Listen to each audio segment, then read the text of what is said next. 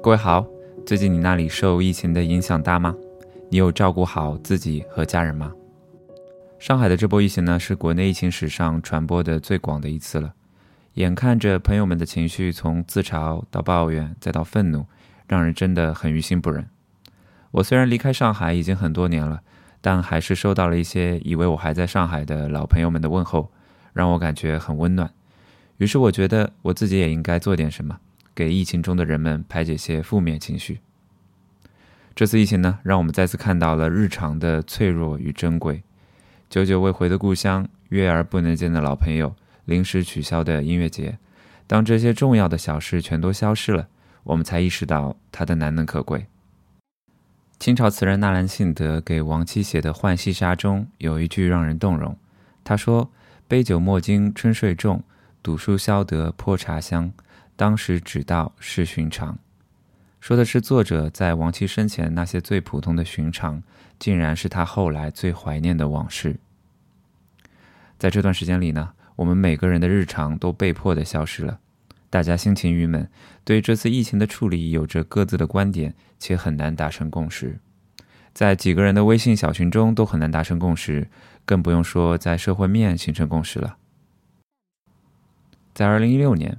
牛津词典把“后真相”英文是 “post-truth” 评为了年度词汇。那一年，英国脱欧，川普上台，这些都被人视作后全球化的开始。那什么是后真相呢？后真相与真相有什么差别呢？让我们从最近发生的一个故事说起。在上个月呢，第九十四届奥斯卡颁奖典礼在好莱坞的杜比剧院举行。著名黑人演员威尔·史密斯凭借其在电影《国王理查德》中的出色演出，获得了本届奥斯卡的最佳男演员奖。这个电影呢是基于现实改编的，讲的是著名女子网球运动员大小威廉姆斯的故事。影片中，威尔·史密斯扮演的是大小威的父亲，他通过不懈的努力，将两个女儿培养成网球世界冠军，非常的励志。只可惜，在本次奥斯卡颁奖典礼上，发生了另外一件举世哗然的事情。让人们根本不会关注威尔的电影和表演，反而讨论起他的八卦。我相信大家都听说了这件事情，那就是威尔在奥斯卡颁奖典礼上公然掌掴了黑人喜剧演员克里斯洛克。关于这个事件的经过，有以下四个真相：真相一，克里斯洛克在奥斯卡的颁奖典礼上拿威尔的老婆 Jada 的发型开了个玩笑，威尔听着很不爽，便在众目睽睽之下很冲动地走到台上。重重地扇了克里斯一巴掌，克里斯被打蒙了以后，场面一度非常尴尬，但还是坚持调侃了两句。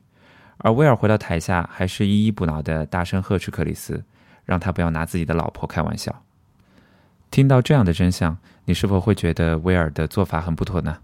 仅仅因为脱口秀演员的玩笑话，就在这么重要的场合上公然打人，真是太没品了。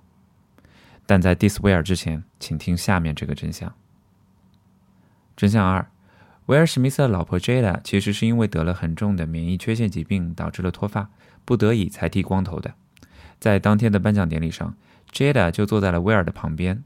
他听到了克里斯的玩笑话后，流露出了很明显的不悦的神情。威尔是护妻心切，上台打了克里斯。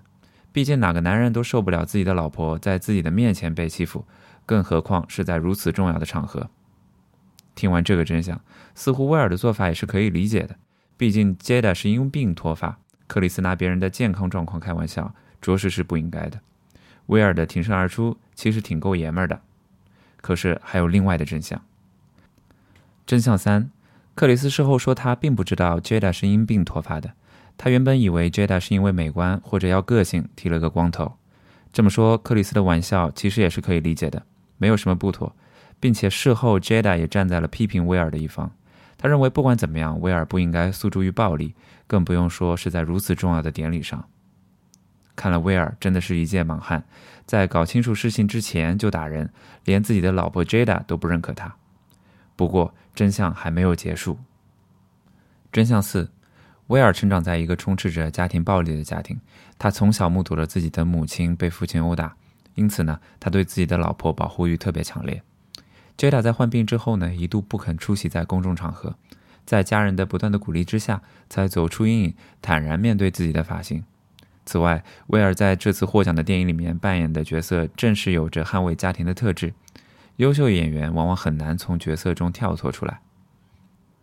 这么说来，威尔又是非常值得同情与尊重的，而克里斯的这张嘴真的是欠扁。你一定发现了，上述四个真相经历了反转、反转又反转，这就是典型的后真相现象。克里斯的支持者们看到了真相一和三，完全可以理由充分地谴责威尔。而威尔的拥趸则可以借助真相二和四，有理有据地为威尔辩护。双方支持者们争论的不是观点，而是事实本身。大家看到的真相就各不相同。你有你的真相，我有我的事实。其实早在一个多世纪之前，哲学家尼采就看到了后真相的本质。他认为客观的真相可能就不存在。尼采提出了一个非常精彩的断言：没有事实，只有阐释。他的观点后来在哲学界非常有名，被称为视角主义。尼采认为，视角英文也就是 perspective 是所有生活的基本条件，视角决定了事实。只可惜这个世界上不存在一个普遍的共同视角，每个人都有着自己独特的视角。这也解释了我们现在所面临的巨大的分歧。比如说，有的人认为我们该清零，有的人认为我们该躺平，大家都从各自的视角看到了真相。谁都说服不了谁，但尼采的视角主义告诉我们，这一切都不是分裂的理由，反而我们应当更加谦逊。当我们意识到每个人的视角都是有局限的，那么每个人所笃定的真相就不可能是绝对的真相。正因为大家视角的不同，我们才更应该去倾听、理解对方的声音。我们越是知道每个人的视角下是如何看待真相的，我们离客观的真相就更加的接近。随着疫情的纵深，我的身边有一些朋友不幸感染了病毒，他们都是家庭的顶梁柱，而我的家人也成了大白，上了前线，这让我看到了防疫人员的不容易。哪个大白不是父母的心肝、伴侣的宝贝呢？前两天，我的家人向我抱怨道：“现在的蔬菜太贵了。”我随口答了一句酸词：“雨会下，也会停。”可不是吗？没有一直下的雨，就像没有一直上涨的价格，没有一直下跌的股票。没有永远不会结束的瘟疫。我听说史前有一场雨下了整整一百万年，但它最终还是停了。这就是我们本期播客的所有内容，感谢各位的收听，欢迎各位访问我们的网站 never 八四点 com，也欢迎各位关注我们的公众号 never 八四，never 就是绝不的 never，八四就是两个阿拉伯数字八和四。本期节目的最后呢，送给大家一首歌，叫《Hating the Clouds》。我希望大家在疫情中不要 emo 了，守得云开见月明，我们这次一定能赢。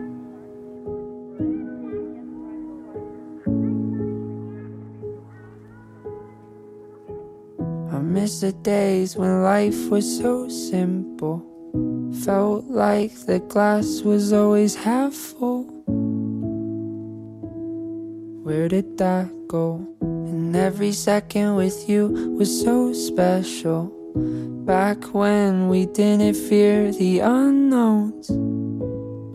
But that was long ago. Who can say where the path will go? Philosophers guess, but they just don't know. Maybe that's why we had our heads in the clouds.